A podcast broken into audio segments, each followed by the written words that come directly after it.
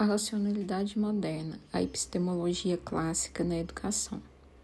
Este capítulo dedica-se a analisar o processo histórico da incorporação pelas ciências humanas à educação dos princípios epistemológicos da modernidade. Argumenta-se que isto se deu a partir de dois movimentos sincronizados: o processo histórico da construção da ciência moderna e a adoção de um modelo civilizatório a qual o sistema educacional se encarregou de instituir.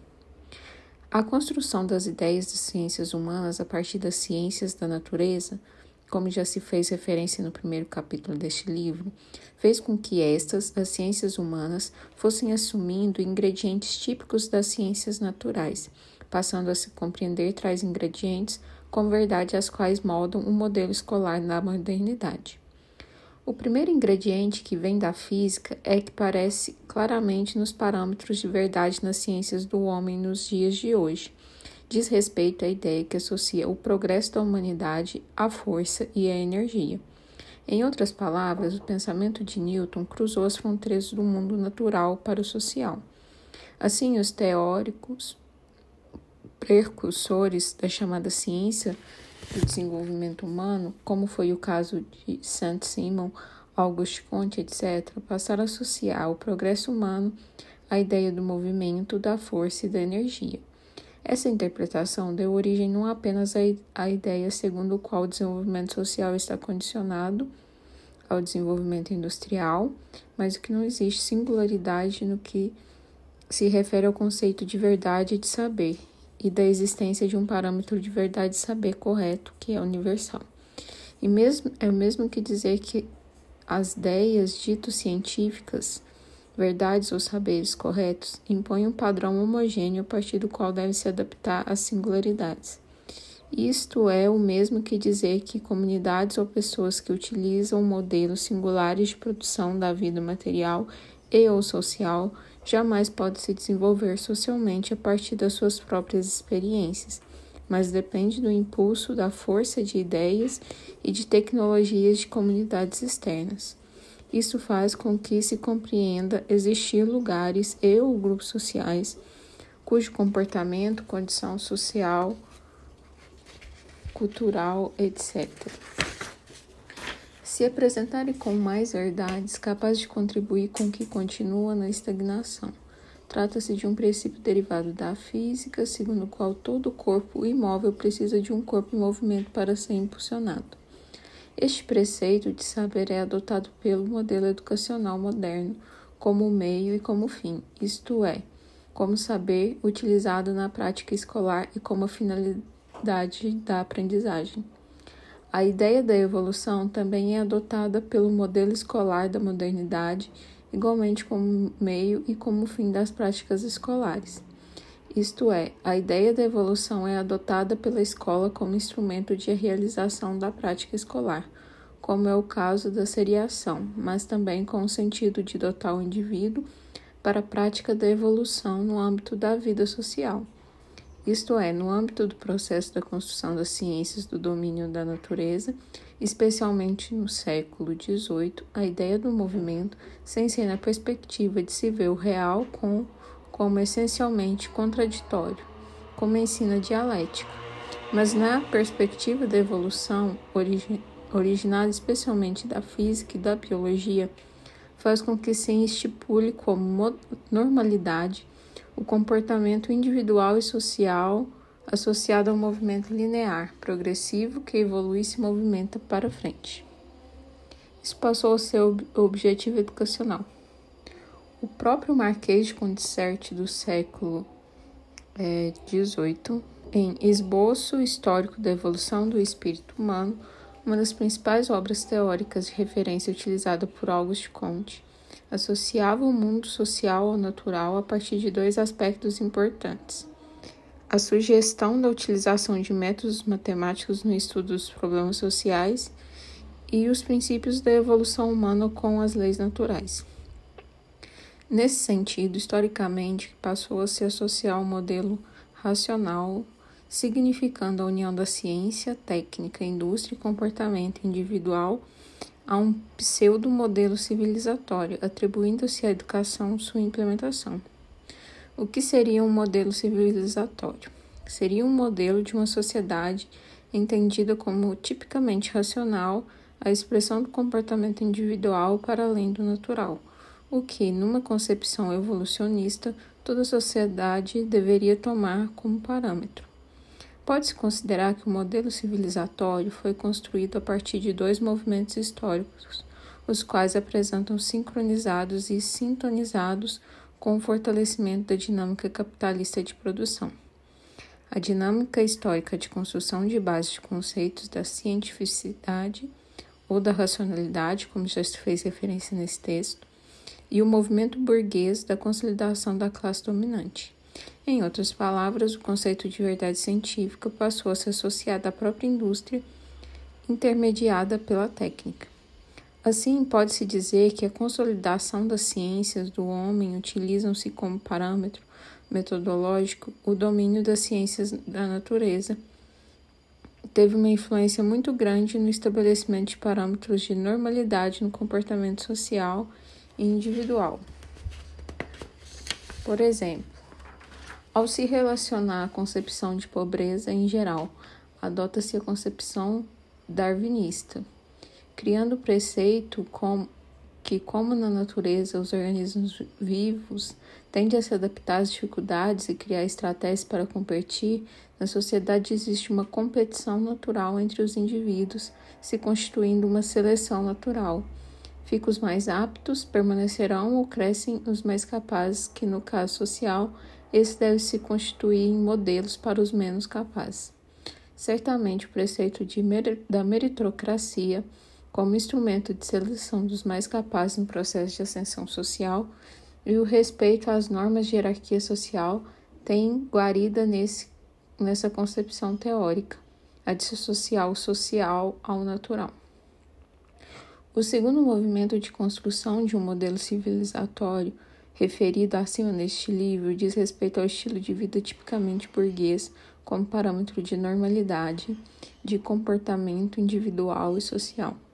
Este movimento tem início especialmente após a Revolução Industrial, unindo dois aspectos importantes: ingredientes originados na evolução histórica do conhecimento científico, especialmente os advindos das ciências e do domínio da natureza como analisou-se acima e a apropriação da noção da cultura como mecanismo e distinção da classe burguesa.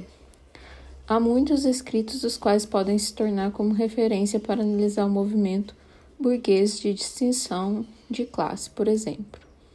Eric Hobsbawm, do livro A Era do Capital, e Norbert Elias, com seu livro O Processo Civilizador, Uma História de Costume. Ambos embora utilizando enfoques teóricos diferentes, trazem elementos importantes para essa análise. No âmbito do iluminismo do século XVIII, a noção de cultura estava muito atrelada ainda à razão, à construção de uma sociedade racional, à distinção do natural do humano com seu estado racional, ao discernimento, ao somatório de saberes e conhecimentos. No século XIX, graças à influência francesa e o movimento positivista, essa noção se amplia, tornando-se elemento de distinção de classe pela burguesia, constituindo-se tudo o que contribuiu ao enriquecimento intelectual e espiritual. Habilidades, hábitos e saberes refinados, eruditos. Retoma-se a ideia da razão pelo enquanto discernimento do ser social na diferenciação do agir, ao agir racional, estipulando as regras é, e regulamentações no convívio social, os limites do pudor na vida sexual, por exemplo, diferenciando do ser natural, do animal. Com Conte, no século XIX, na noção de cultura, acentua-se a distinção do racional com a condição do natural e a cultura toma um caráter cientificamente na medida em que sua noção absorve ingredientes originados do mundo científico. Como se analisou acima, quando dois aspectos tomam evidência e se impõem como elementos chaves enquanto parâmetro de civilização. Adota-se como princípio também o conceito de cultura e minimização da diversidade e princípio de temporalidade da evolução. Assim, passa a ser que a evolução de uma condição da natureza para uma condição racional é como uma lei natural, uma questão de temporalidade. Isto é, acentua-se um princípio da individualidade da evolução a partir de um parâmetro de homogeneidade. Seria então de ser considerar que a partir de uma concepção etnocêntrica existe um modelo de comportamento social e cultural que deve ser seguido pelas organizações sociais ou indivíduos que ainda não adotam tais procedimentos de vida, mas que é questão de tempo e que este movimento estaria associado aos princípios culturais. Nesse modelo civilizatório, a concepção etnocêntrica é, é o primeiro ingrediente a se construir como parâmetro para se medir o grau de racionalidade de uma organização social. Hoje existe uma tendência de alguns povos, sobretudo os considerados desenvolvidos, adotarem o um entendimento segundo o qual suas sociedades centralizam a verdade em termos de costumes culturais, desenvolvimento social, econômico, etc. Essas sociedades têm dificuldade de compreender como verdade manifestações das diferenças culturais que não são as suas. Isso é etnocentrismo. Segundo a concepção etnocêntrica, portanto, existe uma verdade única e universal, entendida como centro, e é a partir dela que se instituem as atribuições de certo e do errado. O etnocentrismo tem origem justamente na razão científica, no entendimento de que a ciência é a única universal, que a verdade científica guarda requisitos universais que distinguem como ciência. E este pensamento, que nasce em atribuições do centro e da periferia, como atribuições de valor de verdade, que é o centro que retém mais e melhor tecnologia, mais riqueza e mais verdade. Com isso, nasce a tendência de se atribuir modelos sociais, culturais e desenvolvimento social. A partir dessa concepção, as necessidades dos grupos dominantes são absorvidas pelos setores pobres como suas, assim como a superação da carência da população pobre é feita utilizando-se de exemplos das estratégias dos grupos dominantes. Trata-se, na verdade, de se construir um estilo de vida com base na ideia da cientificidade, do racionalismo clássico e da cultura. Assim, constitui-se um estilo de viver associado ao esmero no comportamento, no vestuário e na ornamentação do lar, o que passa a ideia de sucesso, da evolução e do progresso. Assim se constrói o preceito de o ser estar associado e até condicionado ao ter, que é as ideias de espíritos que depende da matéria. Nesse estilo de vida burguês, o indivíduo, enquanto categoria-chave de referência, é sublimado na medida em que se constrói a separação entre o público e o privado, privado enquanto privativo. Assim, o lar passa a ser, na sociedade burguesa, um elemento importante e, com ele, o papel da mulher no gerenciamento da vida privada do lar. Nesse sentido, a busca de se estipular regras de convívio social e de limites teve importância fundamental na religião, especialmente protestante. A participação na vida pública passa a ser para a sociedade burguesa algo importante como entendimento de que caberia à classe burguesa a hegemonia do modelo civilizatório, controle absoluto sendo assim extremamente importante a sua formação de curso indispensável como os de direito e da medicina. Este movimento burguês de consolidação de um estilo de vida associado a um modelo civilizatório aparece muito claramente na arte desta época, especialmente a partir do movimento impressionista surgido na França em 1874.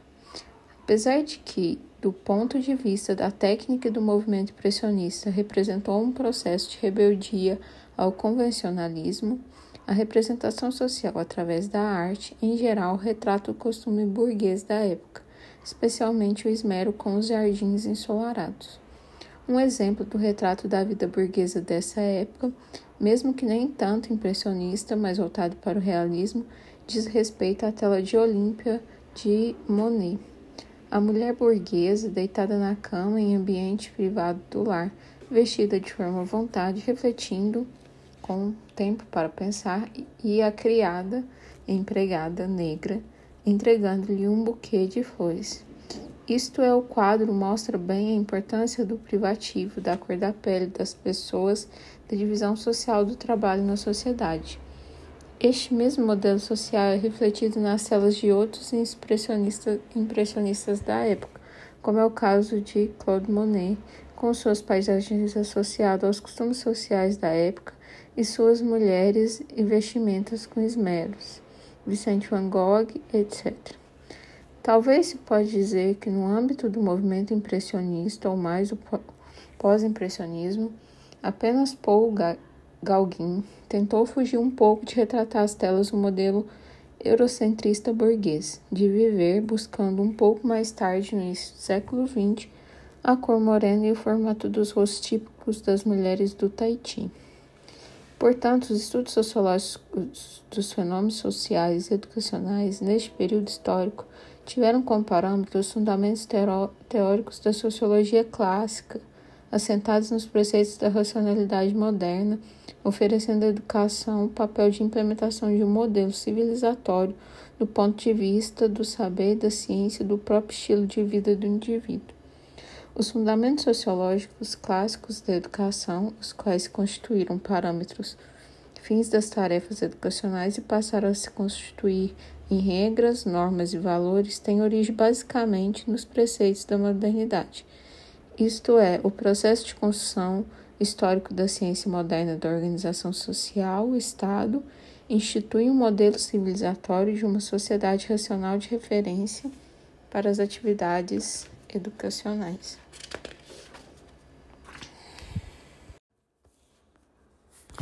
A educação na teoria sociológica clássica. A sociologia não é apenas uma disciplina, mas é uma ciência, e como tal, ela tem como objetivo primordial compreender os fenômenos sociais. Os sociólogos, em geral, buscam aliar a compreensão dos fenômenos sociais à intervenção da realidade social com o objetivo de transformar. Assim, os sociólogos se distinguem de outras categorias profissionais pela sua atuação política, assessoria de movimentos sociais, organização não governamentais, sindicatos, etc. E essa atuação dos sociólogos na transformação social se constituiu de uma prática educativa. Mesmo com esta preocupação dos sociólogos no sentido de fazer com que seus estudos da realidade os levem também à transformação social, não significa descaracterizar o objetivo primeiro da sociologia, a compreensão dos fenômenos sociais. Assim, a sociologia é uma ciência que estuda a sociedade mais especificamente o homem na sociedade, o comportamento humano enquanto construção coletiva e os processos que interligam os indivíduos no âmbito de ações, associações, grupos e instituições. Cabe à sociologia estudar as estruturantes referentes à organização da sociedade e as diferentes etnias e suas relações socioculturais, as relações de classe na sociedade e a relação de gênero, as instituições e os problemas sociais característicos de cada momento histórico. Assim, a sociologia, como uma ciência de que estuda a sociedade, tem a educação como um de seus principais obje objetos de investigação. A sociologia investiga a educação enquanto uma instituição, assim como estuda a educação enquanto um processo educativo presente em qualquer atividade da sociedade. A educação é uma instituição porque se constitui uma necessidade de uma atividade humana, refletindo frente ao conjunto de organização social, um conjunto de normas, regras, valores e atitudes. Tudo isso constituindo-se de elementos passíveis de serem estudados pela sociologia. Portanto, a sociologia tem a educação como um campo investigativo, considerando que qualquer atividade humana constrói e é construída por processos educativos. Isto é, a educação, mesmo aquela não institucionalizada, aquela constituída de aprendizagem do mundo da vida, é um campo de investiga investigação sociológica. Assim, a sociologia, como ciência, utilizando a educação como um campo de investigação, produz teorizações proporcionando educação à base conceitual e teórica em relação entre educação e sociedade. Portanto, a relação entre sociologia e educação não termina na investigação sociológica, mas produ produz teorização auxiliando a educação em sua própria prática em todos os fenômenos sociais com que tem relações no seu campo educacional. Para se dizer que a verdadeira origem da sociologia da educação teve início nos, já no século XIX com o sociólogo francês Émile Durkheim, especialmente com seu livro Educação e Sociologia. Durkheim, considerando a educação um fato social primordial objeto da investigação pela sociologia, estudou-a com profundidade. No Brasil, os estudos sociológicos da educação não têm muita tradição. Cândido Gomes indica uma fase inicial quando dá consolidação da sociologia no Brasil, o qual o autor chama de pré-científica, que se prolonga mais ou menos até 1930 e se constitui basicamente pela importação de ideias europeias. Trata-se de uma época de grandes reflexos de escola e teorias estrangeiras sobre os intelectuais nacionais, como é o caso do positivismo, evolucionismo, etc. Outra fase da educação, enquanto objeto de estudo da sociologia, segundo Fernando Azevedo, estende-se de 1928 a 1935 quando o ensino de sociologia é introduzido no currículo de nível médio e superior. A década de 30 se constituiu uma fase muito importante para a sociologia na educação no Brasil, pelo fato de se fazer presente nos currículos ou como uma área de estudos educacionais. Isso se deve a grandes transformações sociais ocorridas. A sociedade brasileira deixa de ser tipicamente rural, com base no modelo produtivo entendido como agroexportador, passando ao modelo urbano industrial. Isto é, a partir da então, de então centralizou-se nos grandes centros urbanos o poder de gerenciamento político e econômico, provando alterações substanciais nas relações sociais da nação. O surgimento da sociedade urbana industrial desintegrou passo a passo a ordem institucional patrimonialista, imprimindo modificações profundas nas relações entre cidadão e Estado. O significado do trabalho assalariado, o papel educacional na preparação para os trabalhos, etc. Na época, o pensamento educacional recebeu uma forte influência do liberalismo econômico, com raízes positivistas por considerar a educação como fator de mudança social, se na medida do possível conseguisse incorporar grandes camadas populacionais no progresso econômico e social. Um marco importante na sociologia da educação nesse período se deu com o Manifesto Pioneiros da Educação Nova, em 1932. Um grupo de educadores, grande parte sociólogos educacionais, liderados por Fernando de Azevedo, escreveu um manifesto lineado a um novo modelo educacional, alicerçando os três princípios básicos: a busca de uma educação laica, é, condu conduzida por um um pessoal docente profissional, educação para todos, pública e gratuita, uma educação voltada para a nova realidade social, a urbana, com foco na preparação do mundo produtivo. A partir de 1950, o campo da sociologia da educação no Brasil implementou verdadeiramente o pensamento sociológico brasileiro, buscando independência em relação à importação das ideias e passou a investigação de problemas sociais mais agudos na realidade brasileira em relação ao campo educacional. Este olhar sociológico sobre a educação no Brasil se fez e ainda se faz a partir das diferentes concepções teóricas, especialmente associadas à sociologia clássica.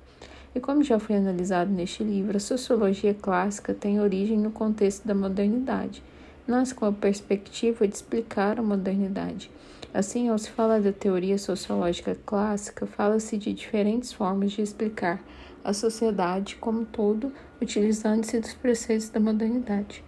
Portanto, uma teoria que se compreende como sendo uma explicação de uma realidade, utilizando-se de um método científico, o que no caso da sociologia clássica, esta, essa realidade se compreende como sendo a própria sociedade moderna, a capitalista. No caso da sociologia clássica, apresentam-se três principais teorias da sociedade: a teoria funcionalista de Emile Durkheim, a teoria do materialismo histórico de Karl Marx e a teoria de, é, de significado da ação social de Max Weber. Cada um dos três clássicos da sociologia apresenta uma visão diferente em relação à sociedade, e essa é diferente da fundamentação pelo método científico de cada um utiliza. Durkheim constrói a sua teoria da sociedade utilizando-se do positivismo. Marx utiliza o método da dialética e Weber utiliza o método tipo ideal. Essas três teorias sociológicas clássicas deram origem a outras teorias sociológicas, não somente em termos de sociedade como um todo, mas também um campo específico, como é o caso da educação. Assim, a educação se apresenta a, socio a sociologia clássica como um elemento importante do conjunto social, atraindo a atenção da sociologia em dois principais aspectos, com objetivo de investigação e com elemento de transformação social.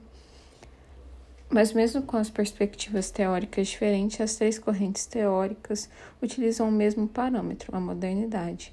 Analisa-se a seguir como a educação se apresenta enquanto campo específico do conjunto sociais nas três principais correntes teóricas da sociologia clássica. Teorias funcionalistas da educação. As teorias funcionalistas da educação postulam o pressuposto da consensualidade. São diferentes teorias, todas tendo como base o mesmo pressuposto filosófico, até ideológico, de que a sociedade é regida pelos, pelo consenso, não pelo conflito. Isso significa dizer que, ao estudar uma realidade social, como é o caso da educação, parte-se do pressuposto de que essas pode ser compreendida por via do consenso e não através de suas próprias contradições. Emile Durkheim, considerado o criador do pensamento sociológico funcionalista, pensador francês nascido no final do século XIX, mas com uma expressiva produção teórica nas primeiras décadas do século XX. É considerado a, uh, meteórico verdadeiramente sociólogo. Embora Durkheim não tenha vivido exatamente o período histórico de Auguste Comte, deu continuidade ao debate teórico em torno da filosofia positiva kantiana, sendo considerado seu sucessor. Enquanto tal dedicou-se à aplicação de pressupostos básicos do positivismo, que se refere ao método sociológico e à organização da ciência do homem à física social, sugerida por Comte, denominada sociologia, dando a vida a essa nova ciência com regras e métodos, capaz de buscar e compreender os fenômenos sociais da mesma forma que até então as ciências do domínio da natureza estudaram os fenômenos naturais, conforme explica no seu livro As Regras e Métodos Sociológicos. A teoria funcionalista vê a sociedade como um sistema composto de partes, sendo que cada parte do sistema, relacionando especialmente os indivíduos e as instituições, exerce uma função ao serviço todo. Se todos cumprem com suas respectivas funções, a sociedade funciona. E desta ideia que nasce a expressão funcionalista. Assim, a teoria funcionalista percebe o social como um conjunto de unidades que interligadas fazem o todo funcionar. A função social, por sua vez, é, ativar, é atividade exercida pelas unidades, dando importância igual a todas as unidades, grandes ou pequenas. Quando essa dinâmica de funcionalidade das funções sociais não atende esperado, isso significa um processo de desequilíbrio social, ou, nas palavras funcionalistas, uma patologia social, uma doença social e desta ideia que resulta o pressuposto funcionalista de ser natural a existência de diferentes condições sociais em relação a funções exercidas pelo indivíduo na sociedade. Mas algo que se apresenta muito importante para compreender a teoria do funcionalismo de Durkheim, especialmente quando se busca estabelecer relação entre essa teoria e a educação, é que o método utilizado por este é o método utilizado por este pensador. Durkheim utiliza como método o fato social, no sentido de buscar compreender a funcionalidade da sociedade. Fatos sociais, para este autor, seriam os acontecimentos sociais que produzem efeitos sobre individualidades, queira os indivíduos queiram ou não. Os fatos sociais têm origens no sistema social, exercendo coerção sobre os indivíduos no sentido de os moldar. Nesse sentido, o fato social se apresenta com duas características fundamentais: a exterioridade e a coercitividade. Ou seja, o fato social se apresenta exterior ao indivíduo no sistema social antes mesmo da própria existência do indivíduo e coercitivo, porque a sociedade impõe aos indivíduos comportamento social em seus consentimentos prévios. Isso significa dizer que para Durkheim, o fato social constrói a consciência coletiva, a consciência da necessidade de ser comportamento social e solidário. A solidariedade é um aspecto chave para compreender o social, segundo Durkheim. A solidariedade se apresenta desde o início o exercício individual das tarefas sociais, a divisão social do trabalho, ao cumprimento das regras sociais. Para Durkheim existe a solidariedade orgânica e mecânica. A solidariedade orgânica é típica das sociedades modernas, quando se tem um processo de escolha consciente e racional das atividades a serem exercidas pelos indivíduos, um processo de discussão de próprias regras de uma forma racional e consciente. A mecânica diz respeito às sociedades tradicionais, quando regras sociais eram rígidas, não cabendo ao indivíduo questioná-las, absorvidas pelos indivíduos mecanicamente. A educação, por exemplo, seria um fato social, assim como o trabalho, o lazer, a eleição, a guerra, etc. Uma síntese, uma síntese centralizando a atenção sobre a relação ao fato social sobre o indivíduo Durkheim priorizou em seus estudos alguns fatos sociais, os quais, segundo ele, têm influência maior sobre as individualidades, influenciando o exercício da função social. Um desses fatos sociais estudados por Durkheim é a educação. Em seu livro Educação e Sociologia, Durkheim, este pensador define a educação enquanto fato social como um conjunto de influências advindas do social sobre o comportamento dos indivíduos independentemente da vontade de cada um. Não se trata de influência das coisas, mas dos fatos. No caso da educação, Durkheim salienta a importância da influência das gerações mais velhas sobre as mais novas. Portanto, para Durkheim, a educação acontece antes de tudo no processo de ensinamento das gerações mais velhas sobre as mais novas daquilo que a sociedade precisa e requer para um bom funcionamento. Durkheim também se diz influenciado em outros pensamentos por outros pensadores, como é o caso de Stuart Mill, qual diz que a educação é tudo aquilo que fazemos por nós mesmos e tudo aquilo que os outros tentam fazer com o fim de chegar à perfeição. Durkheim ainda cita Kant, o que pensa que a educação é desenvolver em cada indivíduo toda a perfeição que seja capaz. Durkheim, portanto, considera a educação como um fato social capaz de promover o aperfeiçoamento das individualidades no sentido de melhorar viver socialmente. Nesse sentido, Durkheim entende que a educação é, enquanto um fato social, antes de tudo, algo que acontece no âmbito familiar e uma atividade exercida pela família, muito mais do que pelo Estado. Mas, por outro lado, o Estado exerce um papel importante em relação à educação, no sentido de fazer com que esta se cumpra os interesses da coletividade não apenas dos indivíduos no âmbito escolar. Nesse sentido, o autor entende que o Estado deve valer da educação para moldar moral e profissionalmente o indivíduo, atentando assim os interesses da sociedade. Em síntese, a educação para Durkheim tem, através do Estado, da família ou do meio social, duas principais funções. Primeiro, selecionar valores, habilidades e traços culturais disponíveis nas gerações atuais e passar para as novas gerações. Estes valores culturais se alteram dependendo do momento histórico e do local onde se vivem. 2. Habilitar as pessoas para as demandas sociais no mundo do trabalho, dependendo do lugar e do momento histórico. Isto é, a educação tem o papel de preparar as pessoas para o mundo do trabalho social dependendo da necessidade de cada local pensamento histórico. Pensamento funcionalista de Durkheim influenciou o aparecimento de outras teorias e ou pensadores contemporâneos, seus ou posteriores, os quais fazem se ainda presentes no pensamento sociológico educacional na contemporaneidade. Entre esses, pode-se destacar o pensamento sociológico de Herbert Spencer, Talk to Persons e Theodore Schultz. O sociólogo inglês Herbert Spencer viveu entre 1820 a 1903.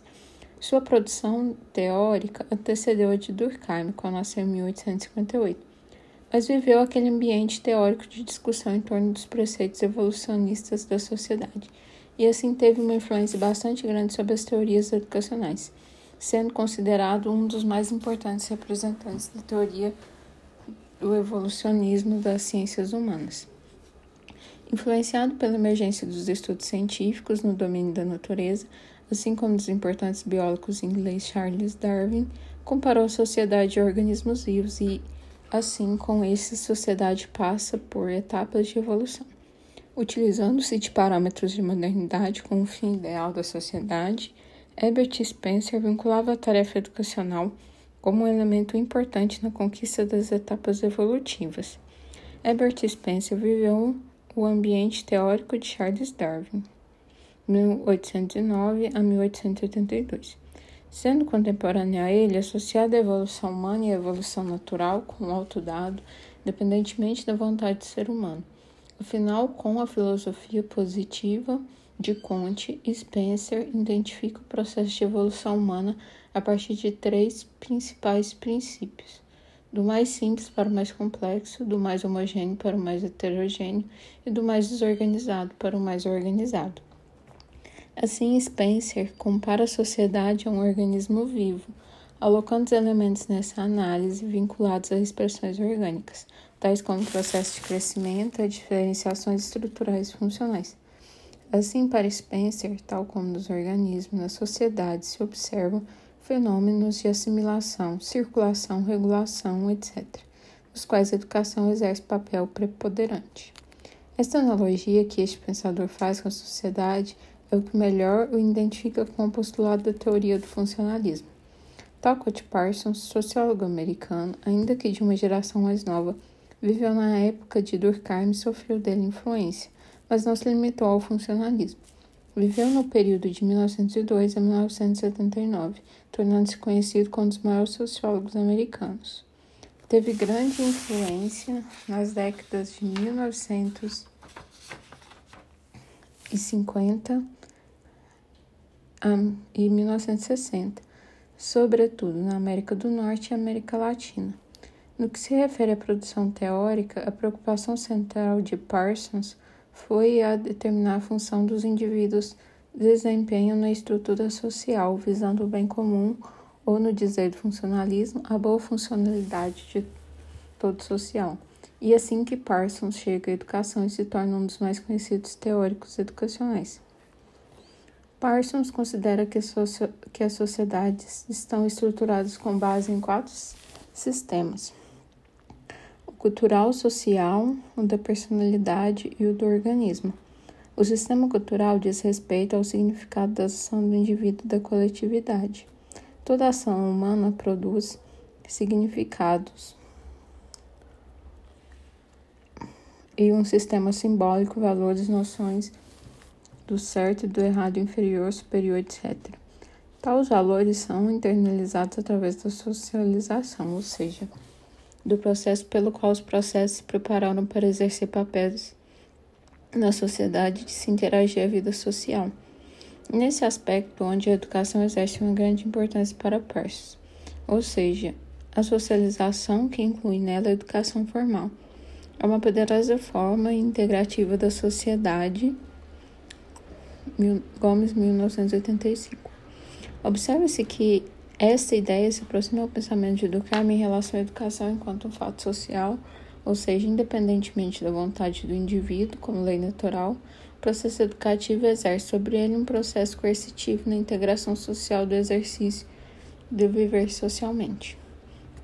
O sistema de personalidade tem no, no ator individualmente sua unidade básica. Os indivíduos têm suas próprias necessidades atitudes e motivações, como é o caso de maxima, maximizar os seus próprios ganhos sociais.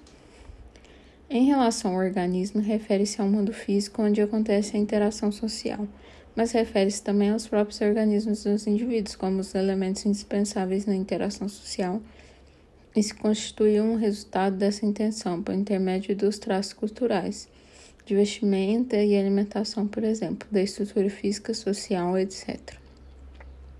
Parsons se caracterizou não mais como um mero pensador social, mas como um verdadeiro sociólogo. Isto porque ele viveu e contribuiu com os primeiros momentos da sociologia, como a ciência, com a disciplina das universidades americanas.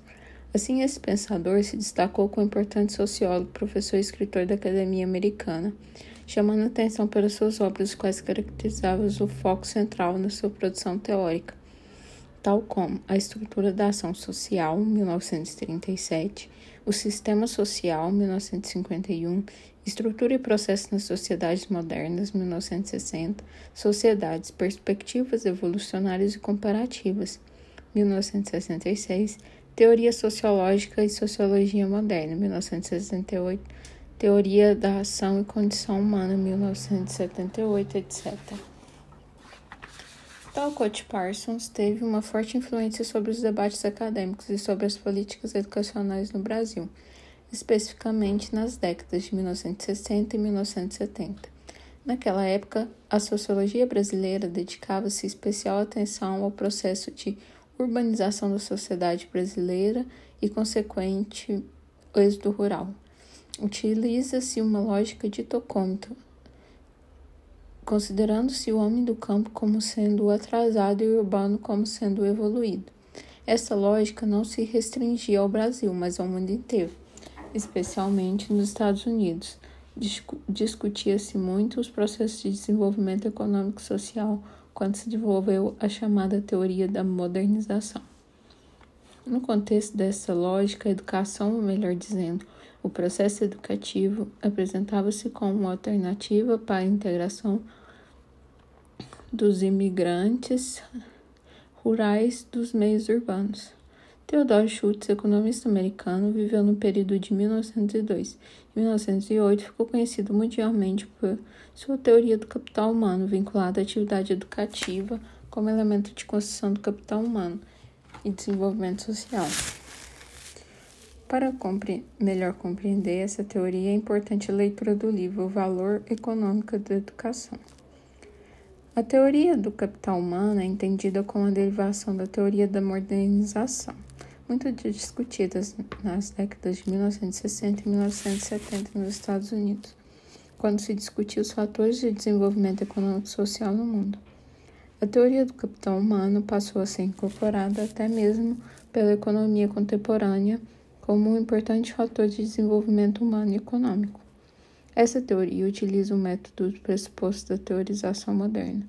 O pensamento central dessa teoria é o de se associar a pessoa humana a um bem de capital cujo investimento traz retorno certo.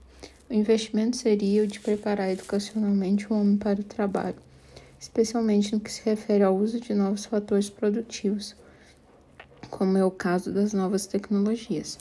Isto se faz especificamente através da absorção de novos hábitos culturais advindos de formas do lugar da sociedade consideradas já desenvolvidos. Isto é, a ênfase da teoria do capital humano é da mudança social o que, segundo essa teoria, somente se fará com a mudança da cultura, assumir novos padrões culturais, abandonando seus próprios e, com isso, a mudança do próprio comportamento humano. Para isso, na perspectiva da teoria do capital humano, o investimento educacional somente deve ser realizado com os segmentos sociais capazes de produzir retorno do capital investido. Nesse caso, não se fala em universidade de acesso à educação, acesso para todos, mas investimento no segmento social que demonstra as condições de produzir retorno.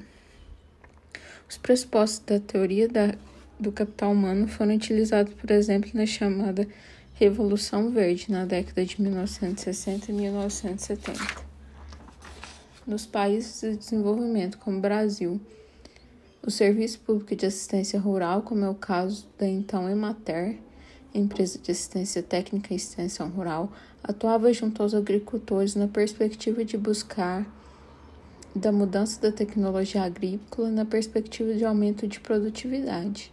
Para isso, os agricultores teriam que deixar de valer dos velhos hábitos culturais, utilizando o trabalho agrícola e adotar novos procedimentos vindos de outras regiões. Este era o preceito importante derivado da teoria da modernização e entendido como investimento educativo.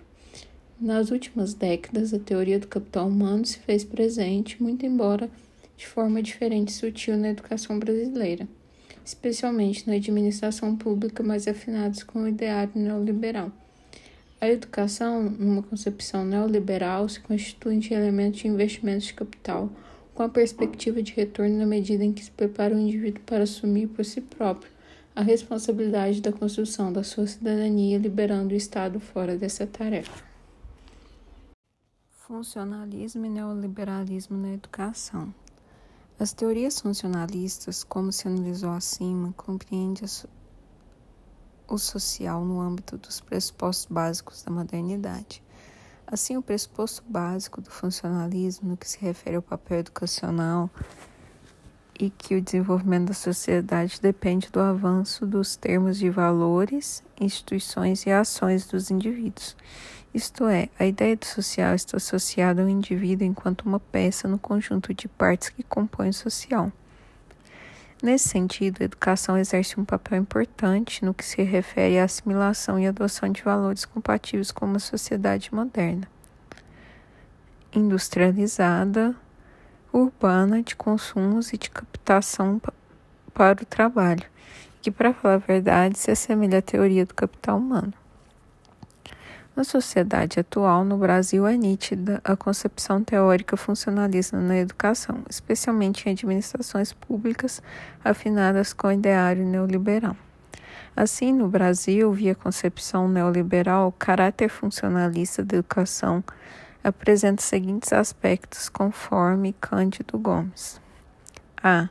A mudança tecnológica exige progressivamente mais habilidades para o trabalho isso significa que aumenta a proporção de empregos que requerem mais alto nível de habilidade, que aumenta o nível de exigência de habilidades pelos empregos em geral. As crescentes exigências em torno de habilidades levam a uma maior exigência de nível educacional por parte dos empregadores. Isso significa a exigência de escolarização mais longas e matrículas de maior número de pessoas na escola. As exigências mais elevadas de educação levam à predominância do mérito como padrão de concorrência entre os indivíduos. Isto é, mérito passar e se constituir um padrão de referência social no contexto de mobilização de classe. A escola tem até este papel de constituir mérito para o cidadão e assim exercer socialmente com base no que passou chamar de meritocracia. Nos dias atuais, a influência neoliberal na educação se faz sentir tanto em termos de políticas educacionais quanto o caráter do próprio conteúdo do ensino. Isso é do ponto de vista das políticas educacionais. Esta se constitui sempre no sentido de se distanciar cada vez mais o Estado da administração das questões educativas. Por, por outro lado, cada vez que os estabelecimentos educacionais privilegiam conteúdos empresariais como conteúdo ensinado. Isto é, nos dias atuais se vê uma presença funcionalista na administração dos serviços educacionais através das ações fundamentadas no ideário neoliberal. A partir desse ideário, a educação é vista pelo prisma empresarial, dando especial atenção aos termos eficiência e competitividade, produtividade e lucro. Esses termos são hoje utilizados abertamente nas instituições educacionais. Considera-se que a concepção neoliberal se enquadra no contexto do paradigma do consenso pelo fato de considerar a sociedade um conjunto de regras e normas regidas pelo mercado de forma consensual, no qual todas as pessoas têm acesso igualitário. Trata-se, portanto, de uma concepção movida um, pelo pressuposto de consenso de existência de um contrato social no qual todas as pessoas têm acesso livre e igualitário, desconsiderando-se a exigência de conflitos de lutas de classe, exploração de trabalho, etc. Depois de analisar as teorias marxistas da educação. Depois de analisar os pressupostos básicos do conjunto de teorias funcionalistas da educação, fica mais fácil compreender os teóricos pertencentes a diferentes teorias marxistas da educação. Enquanto as do consenso, os do consenso partem de postulados aliados à solidariedade e ao consenso, as teorias marxistas, coerentes com o método teórico da dialética, partem dos pressupostos do conflito, da luta de classe, do conflito de interesses sociais, políticos, etc. Portanto, as teorias marxistas, com fundamento no método dialético, partem do pressuposto que a sociedade é regida pelo conflito e para compreender uma realidade como é, é o caso da educação, é preciso considerá-la, antes de tudo, essencialmente contraditória. A partir da interpretação dialética da sociedade, elaborou-se muitas teorias de sociedade educacional utilizando os pressupostos básicos do conflito para explicar a realidade social. O primeiro deles foi a teoria do materialismo histórico de Karl Marx. Como os demais clássicos da sociologia, o pensamento marxista tem origem na modernidade e tem o fim de tentar explicações social no contexto da modernidade, ou seja, a sociedade capitalista de produção. Em primeiro lugar, é preciso considerar que, para poder melhor explicar a teoria do materialismo histórico, Marx, ao longo de sua história de produção teórica, foi elaborando outras pequenas teorias, que na realidade eram pontos exclusivos para se perder, se poder entender lógica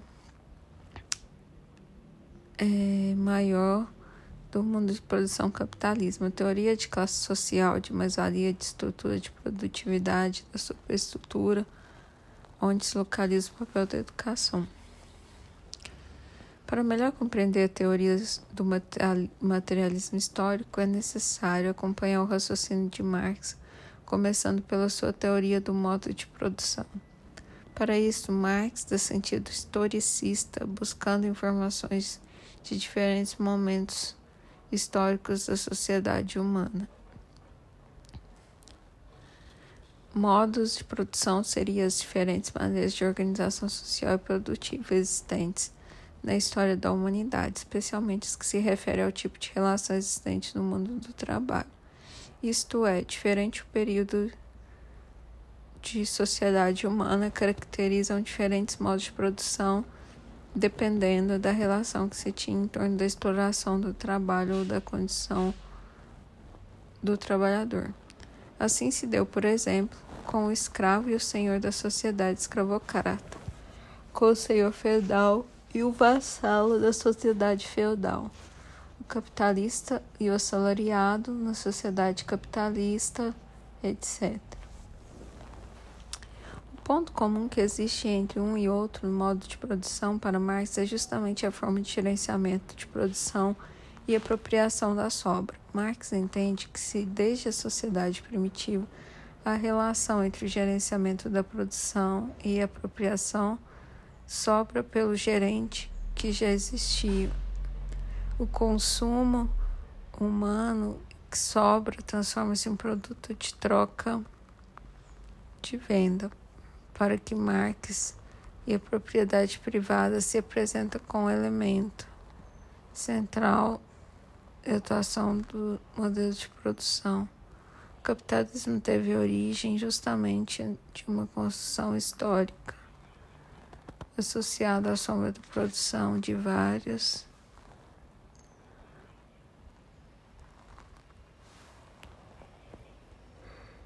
variados que uma questão histórica, dependendo, às exercícios em geral da produção e sobre os trabalhos que vendem a força de trabalho. Neste caso, a sombra da produção apropriada pelos proprietários e eu gerencia de produção constituiu um lucro originando a exploração.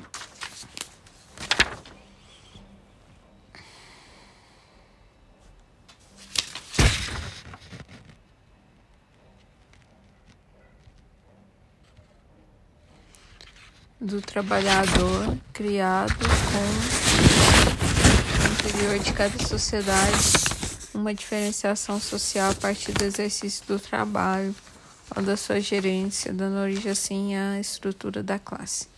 Assim, para Marx, o sistema capitalista se define para haver uma construtora produtiva com base na produção privada e na exploração do trabalho.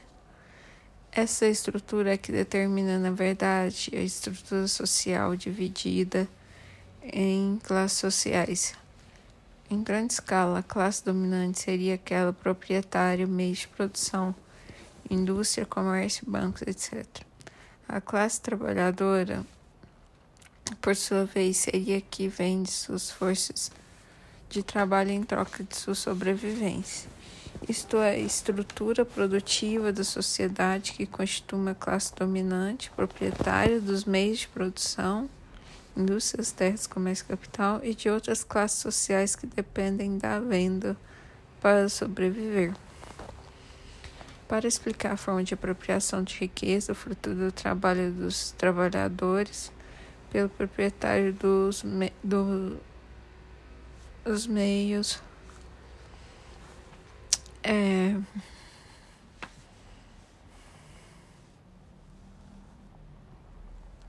de produção. Marx elaborou a teoria de mais-valia. Segundo Marx, mais-valia se estender como lucro que o proprietário do meio de produção tem sobre a aquisição da forma de trabalho, ou seja, por mais-valia se entende o valor agregado ao produto fabricado pelo trabalho excedente do custo do, do tempo gasto para o fabrício desse produto. Essa estrutura produtiva da sociedade capitalista, definida pela existência de propriedades e não propriedades do meio de produção para exploração capitalismo do trabalho, determina o aparecimento de uma ou outra instância da sociedade capitalismo, aquela que Marx chama-se de superestrutura. A superestrutura, conforme Marx, não se apresenta, não se apresenta no modo de produção.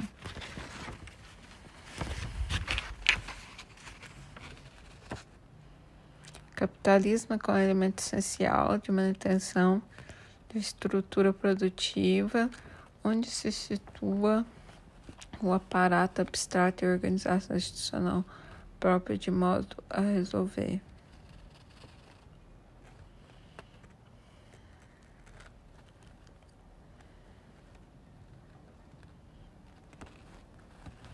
Assim, é possível se comprometer em linhas gerais e apresentar marxista a respeito da educação, que seria, assim como o Estado, uma